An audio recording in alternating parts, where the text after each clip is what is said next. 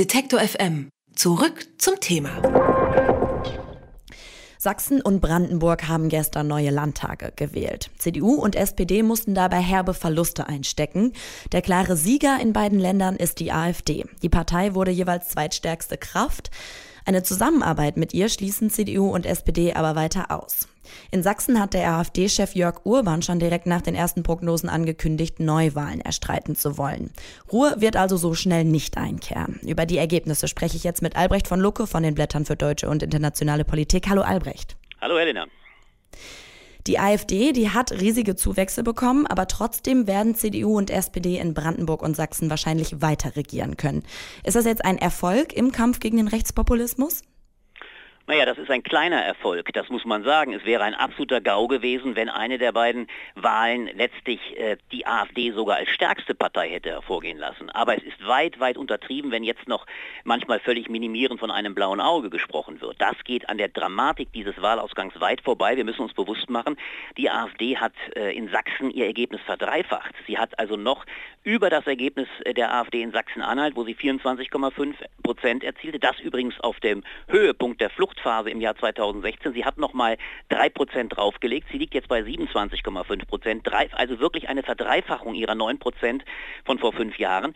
Und in Brandenburg muss man sich auch bewusst machen, dass dort, obwohl in den letzten Tagen und Wochen, eigentlich sogar in der letzten Woche, ungemeine Informationen über die rechtsradikale Vorgeschichte des äh, Spitzenkandidaten Andreas Kalbitz ans Tageslicht traten, dass trotzdem noch immer gut 22 Prozent äh, die AfD gewählt haben. Das heißt also, wir haben es mit einem ungeheuren weiteren Erfolg der AfD zu tun. Um es noch deutlicher zu machen, die AfD ist die neue Volkspartei des Ostens. Sie ist die Volksprotestpartei, kann man es nennen.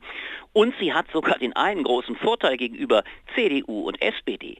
Die sind beide nur noch in jeweils einem Land bei diesen Wahlen, kann man es beobachten, Volkspartei geblieben. Denn die CDU ist in Brandenburg abgestürzt auf 16 Prozent und die SPD spielt in Sachsen ohnehin schon keine Rolle mehr mit ihren unter 10 Prozent. Das heißt, die einzige wirklich in ganz Ostdeutschland starke Volkspartei ist die AfD. Und das ist dramatisch, denn wenn das ein Ausblick wird für die Zukunft der ganzen Republik und einiges spricht durchaus dafür, dann haben wir es mit einer neuen rechten Bastion zu tun, die von Osten aus ein Stück weit die ganze Republik unterminiert. Jetzt gehen ja aber die Einschätzungen über die Zukunft der AfD ein bisschen auseinander. Einige sagen, das ist jetzt der Peak der AfD, der Höhepunkt. Das war nämlich die erste Wahl nach der Flüchtlingsdebatte. Mehr Wähler als jetzt werden sie nicht mobilisieren können. Andere sagen, jetzt geht's erst richtig los. Von nun an wird die AfD immer mehr Stimmen gewinnen gewinnen können. Wie siehst du denn die Zukunft der AfD? Naja, die Aussage, dass die AfD nicht mehr gewinnen kann, ist äußerst gewagt. Denn wir müssen uns doch bewusst machen, was jetzt kommt. In beiden Ländern sind die klassischen Zweierkonstellationen am Ende.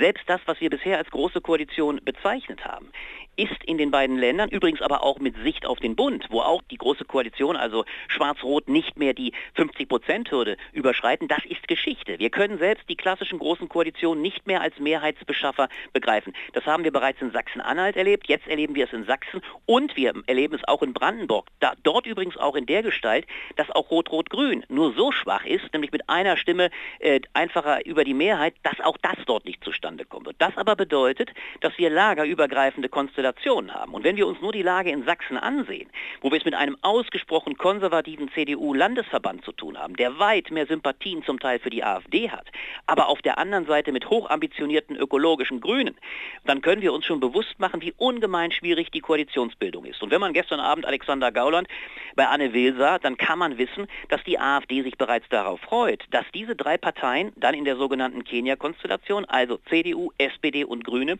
ihre Unterschiede so weit abschleifen, dass es der AfD beim nächsten Wahlkampf gegebenenfalls ein leichtes sein kann, aufgrund dieser Nichtprofilierung speziell der CDU neue Punkte zu sammeln. Also die These, dass der Peak der AfD erreicht ist, ist ausgesprochen voreilig.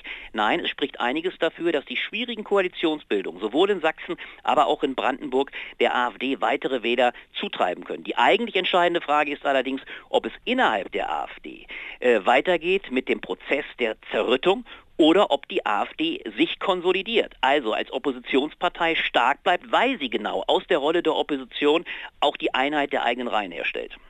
Jetzt schauen wir uns mal die Wahlbeteiligung an. Die ist ja im Vergleich zu den letzten Landtagswahlen stark angestiegen. In Sachsen bei fast 67 Prozent. Und am stärksten bei den vorherigen Nichtwählern konnte eben die AfD punkten. Was bedeutet das für unsere Demokratie? Ist es nicht erstmal ein gutes Zeichen, dass mehr Menschen wählen und somit Teil des politischen Systems werden? Das ist per se ein gutes Zeichen. Es ist übrigens auch ein sehr gutes Zeichen, dass beispielsweise die CDU in Sachsen sehr, sehr viele Nichtwähler aktiviert hat.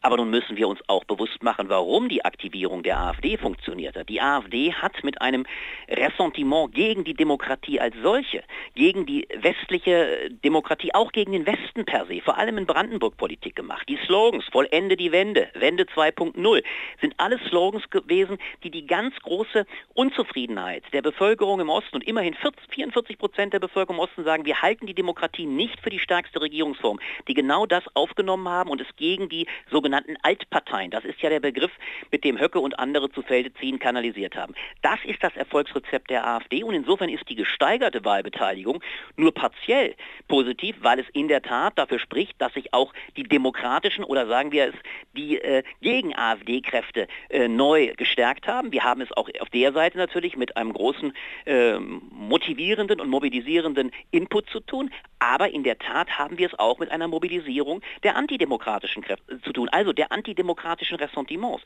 Wir müssen also immer zweierlei Dinge unterscheiden.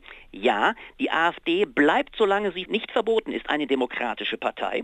Sie hat damit jedes Recht, auch ins Parlament zu kommen. Sie hat damit auch eine insofern demokratisierende Wirkung, als sie tatsächlich die Wahlbeteiligung erhöht und im besten Falle mobilisiert sie auch die demokratischen Gegner.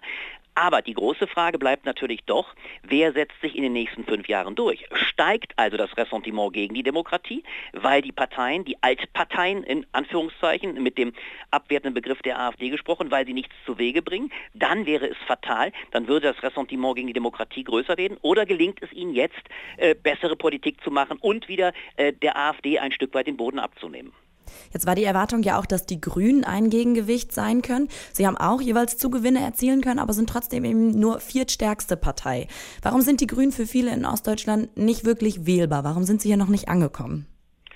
Naja, wir sehen jetzt sehr deutlich, äh, dass die Grünen nach wie vor ein Stück weit ein Teilprojekt des Westens sind. Der postmaterialistische Gedanke, also dass man, und das ist ja schon dem Begriff postmaterialistisch innewohnt, dass man sich nicht nur materiellen Werten zuwendet, also Ökologie wichtig achtet, auch die Zukunft kommender Generationen. Das ist auch im Westen lange eine Tradition gewesen, die erst auf der Basis des materiellen Wohlerlebens gegriffen hat. Und das ist im Osten zum Teil natürlich noch nach wie vor nicht der Fall. Und es ist auch ein Stück weit diese Partei nie in dem Maß Maße Teil der östlichen Bevölkerung gewesen.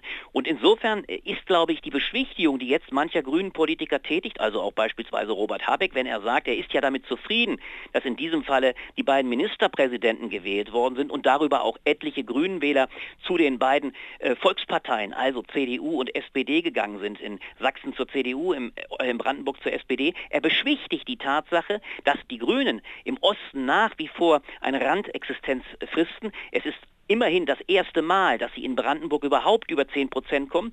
Aber wir sehen ganz deutlich, die grünen Bäume wachsen im Osten nicht in den Himmel. Und das ist natürlich für die ganze schwarz-grün ökologische Wende ein riesiges Problem. Die große Frage wird sein, ob es vor allem auch die CDU, ich denke vor allem an Herrn Söder, weiterhin durchhält, dass sie sagt, wir setzen auf einen schwarz-grünen Pfad, wir setzen darauf, dass wir die ökologische Fortschrittsbewegung mitbetreiben müssen oder ob wir jetzt vom Osten aus, ich sag mal, einen reaktionären Backlash erleben, weil viele doch wieder sagen, wir müssen uns eher an die reaktionären Kräfte der AfD halten. Diese Frage steht jetzt mitten im Raum und es wird sehr spannend sein, in welche Richtung vor allem die Union geht. Das sagt Albrecht von Lucke zu den Ergebnissen der Landtagswahlen gestern. Danke für deine Einschätzung, Albrecht. Danke dir. Mit Albrecht von Lucke sprechen wir auch regelmäßig in unserem Blätter-Podcast, dem Podcast zusammen mit den Blättern für deutsche und internationale Politik, der immer jeweils am Ende des Monats erscheint. Und die neue Folge, die ist seit Freitag zu hören, überall, wo es Podcasts gibt.